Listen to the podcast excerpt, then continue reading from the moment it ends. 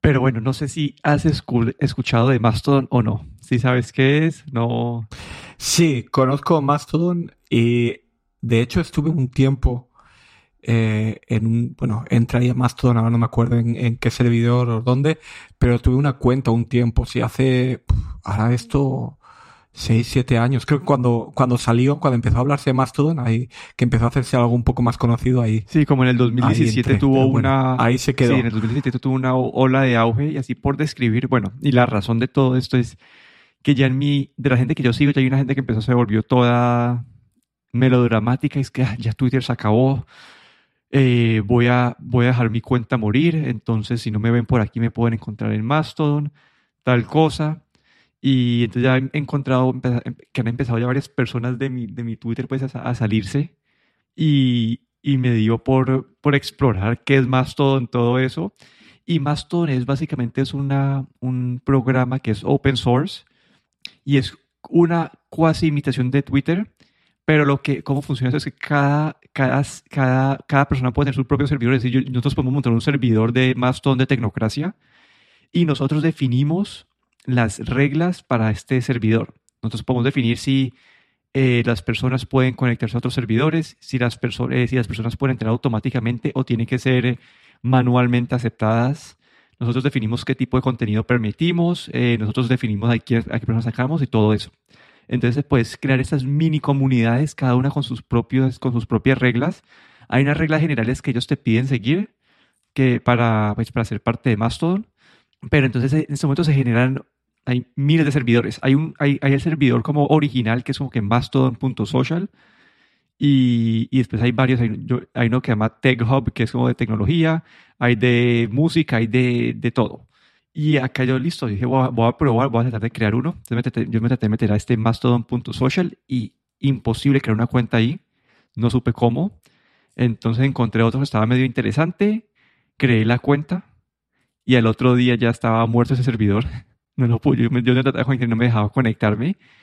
Y acá que me di cuenta, ¿no? Como, bueno, vos desde un servidor, depende del servidor, pero la mayoría de vos puedes interactuar y, leer y leer los tweets, entre comillas, pues como se llaman los tweets en este, en este servicio, de otros servidores. Entonces, hay una interoperatividad entre servidores, pero yo al perder, como me registré este, perdí eh, el acceso y, y perdí mi usuario. Entonces, imagínate que vos te metas ahí tres años, eh, tengas un resto de seguidores, de todo con tu usuario, que sea, no sé, que tu usuario sea galletero, y después de la nada, como ese servidor muere y te quedas en de servidor y ya tu usuario ha tomado en otro servidor.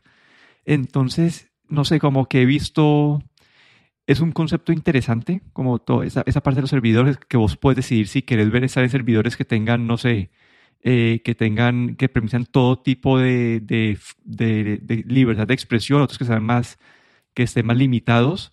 Vos puedes tratar de limitar un poco tu experiencia, pero al ser tan descentralizado, como que tu experiencia va, a depender mucho de cada servidor. Si el servidor está lento, pues tenés una experiencia pues, mala. No sé, como que todo el mundo está empujando esto, Mastodon, como que si me voy a cambiar a Mastodon, dejar Twitter, que por ahora yo no he visto pues al menos yo que uso Twitter desde, un third desde una aplicación de terceros, mi experiencia de Twitter todavía no se ha visto afectada de ninguna manera. Entonces, no sé, como que veo esta otra opción, pero es tan compleja que yo me demoré como media hora en intentarme registrar porque nunca pude encontrar cómo registrarme por el Mastodon.social, entonces me tocó buscar otro diferente. Y no sé, como que no sé, no sé, no sé. No sé qué, qué, qué, qué pensás vos de este Mastodon. Sí. Primero te voy decir que esta semana he cumplido 14 años en Twitter. Me, parece, apareció un recordatorio diciéndome que llevaba 14 años. Y Mastodon, eh, yo le veo ahí un, bueno, un par de cosas o una o dos cosas así un poco como que me hacen un poco dudar. Es, la primera, una pregunta es, ¿en qué servidor te registras? ¿no? Como dices tú, el, el inicial es casi imposible registrarse. Entonces, ¿dónde, te, ¿dónde vas a registrarte? Si sigues a alguien, como tú dices, hay gente que sigues y que se van a ir a Mastodon, ¿en qué servidor se van a registrar? Porque básicamente te tienes que registrar en el mismo servidor que esas personas para poder seguirlos. No, no, no, necesariamente. Puedes seguir a gente desde otros servidores. Eso sí, eso sí, eso sí, los, sí, sí, sí.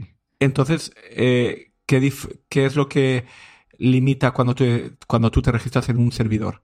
¿Qué límites tienes para poder seguir a gente de otros servidores o responder a gente de otros servidores? No, no, ninguna de las dos, sino que hay servidores que pueden ser servidores que son netamente diseñados para interactuar entre el mismo servidor. Entonces nadie te podría seguir, pero en general la mayoría vos puedes interactuar con todo el mundo. El problema es que, digamos, mi usuario es dorronsoro. Entonces después sí, y después la mayoría de la gente está, como que estás, como son diferentes como cuentas de correo, y si llegas a perder tu cuenta de correo y alguien cree más que si alguien más cree la tuya en el, en el mastodon.social, pues perdiste tu usuario. Entonces creo que es una herramienta interesante. Vale, es como direcciones de correo electrónico. Sí, básicamente es más, o menos así, sí, algo por ahí. Vale. Entonces tu nombre de usuario es nombre de usuario arroba el servidor. Entonces básicamente es como una dirección completa. Pero claro, si tú quieres tenerla en un servidor en concreto, pues a lo mejor no vas a poder, ¿no? Sí, no, Sí, exacto. Entonces, como que te toca tratar de registrarte en, eh, eh, te toca registrarte. Yo, pues yo traté de registrarme en el Mastodon.social, que era el, principal, pero no, no supe cómo. Entonces, ahí, busqué en Reddit, decía que, que, estaban limitadas, que tuvo tantos, tantas suscripciones que el servidor no, no aguantaba. Entonces, eh, limitaron las, a los usuarios nuevos. Pero no sé, a mí me parece interesante el concepto, pero creo que hay mucho por mejorar. Creo que eso debería ser, deberían unificar, debería haber un, una capa única de usuarios que, interactúe entre todos. Y aquí va a sonar esto muy crypto bro o lo que sea, pero creo que el blockchain es una forma de solucionar todo este, ese caos en varios servidores para que todos trabajen con los mismos sets de datos o al menos, o al menos una capa compartida de datos. Pero sí, todavía no abandonaré Twitter. Todavía quiero mucho Twitter. Hay, de eso te iba a decir, ¿no? Yo todavía estoy a la expectativa, pero bueno, las noticias de Twitter siguen esta semana, bueno, todos los días, en, ya sea en cualquier página web de tecnología que sigas, incluso en las noticias en la BBC, pues ahí está Elon Musk haciendo de las suyas y cada día una noticia diferente de Twitter, ¿no? Y no sé, está haciendo, yo creo que está haciendo peligrar la red social. Por lo que dices tú, mucha gente se está yendo y la gente está a la expectativa, eh, los anunciantes están a la expectativa, como hablamos en el episodio anterior. Y no sé, es bueno, como dices tú, ver las alternativas y parece ser que Mastodon puede ser la única alternativa que hay, ¿no? De hecho, a Twitter. Pero sí, daría mucha pena tener que dejar Twitter, ¿no? Sí, vamos a ver, yo todavía, todavía no he visto degradaciones de servicio para asustarme y creo que si alguien va a reemplazarlo va a ser, va a ser como que otra, no creo que haya, este, dado la complejidad de Mastodon, no creo que haya ser Mastodon, al menos, al menos que hagan un, un revamp por completo y le empiecen a meter demasiada plata a un servidor y que el servidor se vuelva como que el principal y, y, y que lo vuelva mucho más como amigable para, para el usuario a pie pero por ahora creo que Twitter seguirá siendo dominante en este área y no sé, según las métricas que están compartiendo todo el tiempo de, de, Twitter es que sigue, sigue que está, están haciendo récords, entonces no sé qué va a pasar, pero sí, quería mencionar esto de Mastodon y ahí pondré links en las notas para el que quiere investigar un poco. Vale. Una cosa eh, que acabo de ver es que eh, todavía sí que tengo una, una cuenta en, en mastodon.social o el el servidor inicial porque acabo de ver que la puedo recuperar.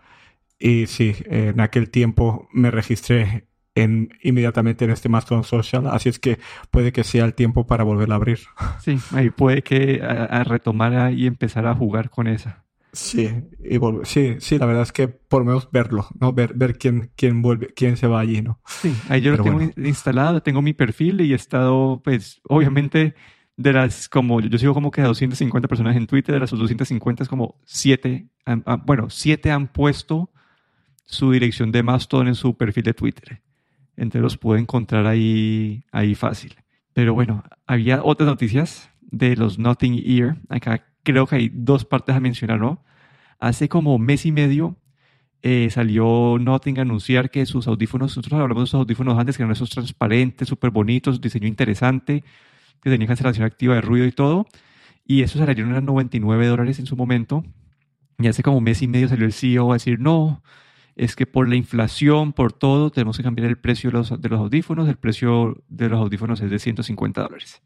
Y la razón al parecer de esta subida de precio es porque lanzaron unos audífonos nuevos a 99 dólares y es básicamente el, mismo diseño, el mismo concepto, pero es con menos features. ¿no? Ese, no tiene cancelación activa de ruida, pero es misma filosofía de diseño.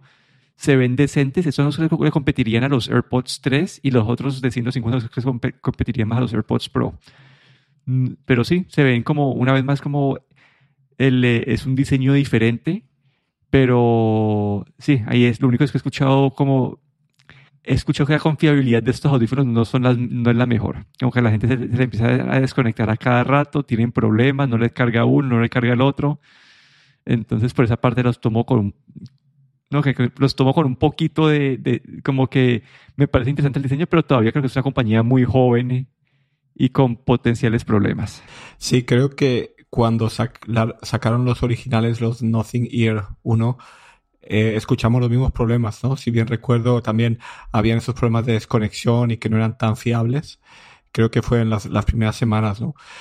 Ahora vemos este modelo, como dices tú, que viene sin cancelación de sonido y otra vez han hecho un diseño que la verdad es que otra cosa no será, pero el diseño es siempre impecable. Es muy bonito la, la carcasa o la, el estuche.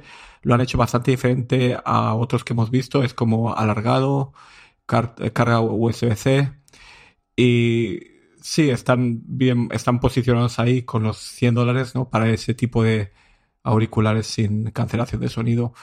Eh, no he escuchado tampoco mucho sobre el sonido, pero bueno, supongo que será el, promedio.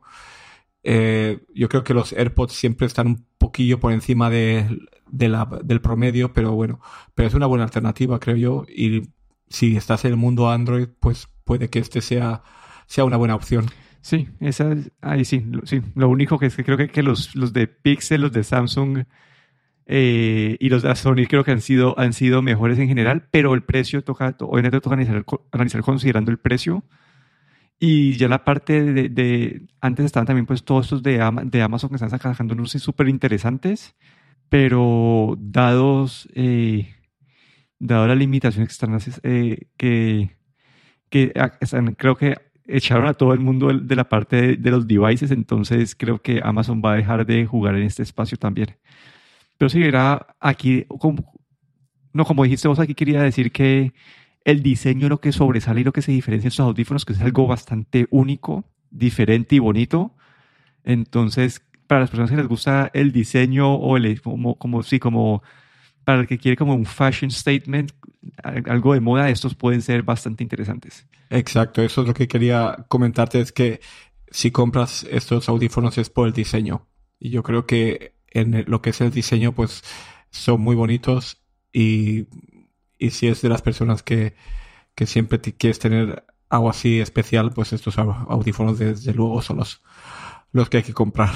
Sí, sí, sí, pero sí. Eh, Sí, eso fue la noticia. Para mí lo que más me pareció interesante fue el cambio de precio de los anteriores, que le subieron el precio después de un año por la inflación, pero obviamente ellos lo lanzaron a ese precio para poder ganar mercado y en verdad estaban vendidos por, por pues, a un costo bastante bajo, como que los otros por 100 dólares estaban, aunque con los problemas de confiabilidad, no sé si, eh, sí, sí, con los problemas de confiabilidad no sé si lo recomendaría.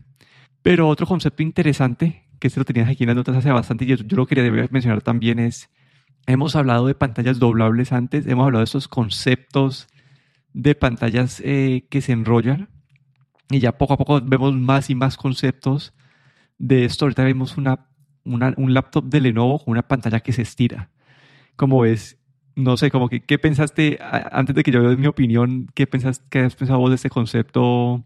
Aquí vemos que, bueno, todas estas compañías que tienen, eh, que están trabajando con pantallas doblables, pues eh, lanzan conceptos bastante innovadores, están como lanzan estos conceptos para ver sobre todo la reacción de, del público en general, ¿no? Para ver si esto vale la pena o no vale la pena. Son conceptos que probablemente no van a llegar al usuario, pero lo hacen un poco para tantear cómo está el mercado. Y esta vez eh, ha sido Lenovo con este laptop que lo que hace es la pantalla se corre hacia arriba y lo que hace es pasar de una pantalla, digamos, normal que es apaisada a una pantalla en, formato retrato, digamos, que es más alta que ancha.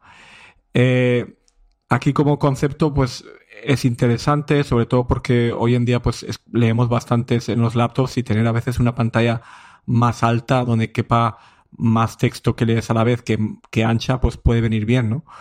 Pero bueno, es un concepto, ¿no? Hemos visto conceptos en, en móviles, en telefonía móvil también, sobre todo, también este tipo de pantallas que se ensanchan. A mí, yo aquí veo un problema principal o, una duda. Si estos, estos, eh, tanto estos teléfonos como esto, este laptop, estos conceptos, tiene una parte mecánica, ¿no? En la que hace que esta pantalla se tenga que deslizar y desenrollar. Y esto no lo hemos visto en los teléfonos que ya están en el mercado, ¿no? Que son básicamente doblables sin más.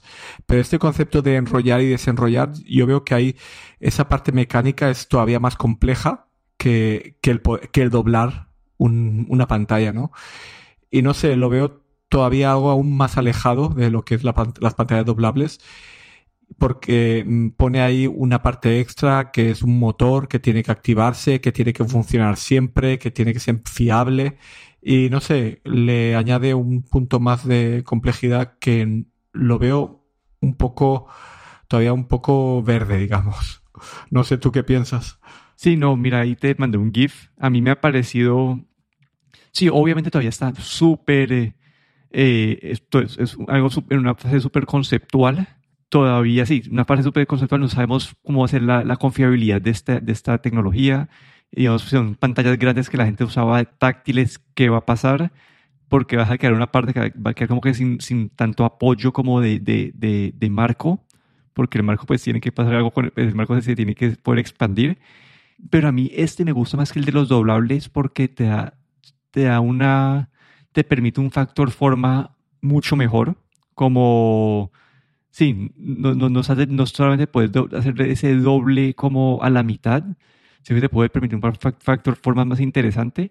Y creo, para, no sé, para mí este es como, yo prefiero eso que los doblables y, y ojalá se lo puedan seguir expandiendo y, y, hacer algo útil. Ahí te mandé uno que yo lo había visto, el de Intel y Samsung, que ese, ese lo vi y me pareció súper bonito y en teoría ya es algo que está funcionando en este momento. Como que es algo que, que es un prototipo que, que está funcionando. Entonces, no sé, por aquí puede que, que sea el futuro y he visto más y más, como vimos el de, el de Lenovo, Samsung tiene uno de celulares, este con Intel que es como una, al parecer como si fuera una tableta o, o no, sé, no sé para qué la van a aplicar, pero es un, poco más grande. Y sí, yo quiero ver a dónde llevan este, esa tecnología, pero creo que, no sé, para mí tiene más potencial que la parte de los doblables, porque los doblables tienen, tienen, tienen la consecuencia de que te queda ese doblez en la, en la pantalla eh, que es más, el dispositivo termina siendo mucho, pues el doble de grueso para poder meter, para poder tener eso. Entonces, no sé, quiero ver hacia dónde va esta línea tecnológica, pero es la que, este es el concepto que por ahora que más me atrae a mí en cuanto a esas pantallas que pueden expandirse. Otro problema que veo en estas pantallas yo es que, claro, esta pantalla tiene que estar enrollada en una parte y al estirarlo se desenrolla. Entonces, ¿cómo de plana se va a quedar esa pantalla cuando se desenrolla? Es, yo creo que probablemente debe ser uno de los problemas principales por los que no hemos visto estos modelos en el mercado, porque probablemente, probablemente la pantalla no se queda completamente plana y la parte mecánica para hacer que la pantalla se quede lisa completamente, pues debe ser la parte más complicada, ¿no? De la mecánica. Pero bueno, habrá que ver si estos conceptos llegan al mercado algún día. Pero bueno, ese fue nuestro episodio por hoy. Aquí me despido, Daniel Dorronsoro. Y aquí Guillermo Ferrero.